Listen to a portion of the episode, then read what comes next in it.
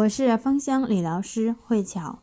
上一期讲到生痰之源在于脾，所以想让痰湿减少，一定要去健脾。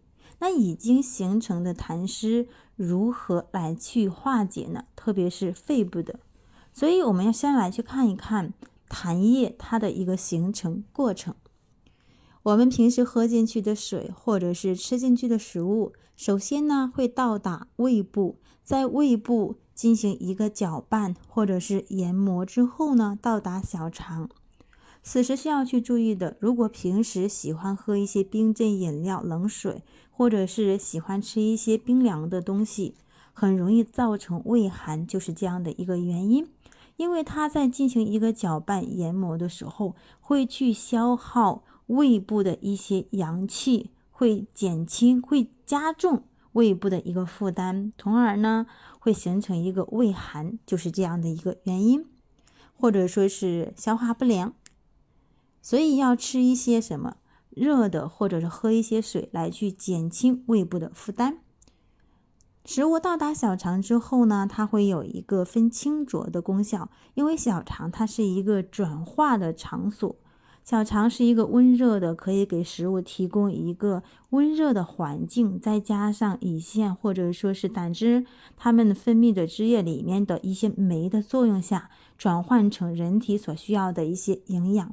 那这里小肠的一个作用是分清浊，那清的地方呢是经过我们的一个转换输送到了肺部。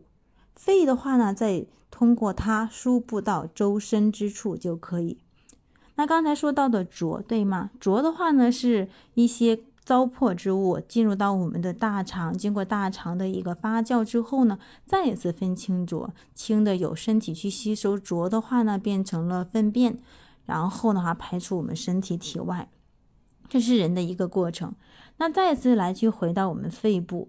那肺部的话，它会把这些一些轻的，就是人身体需要的一些营养津液输送到周身之处。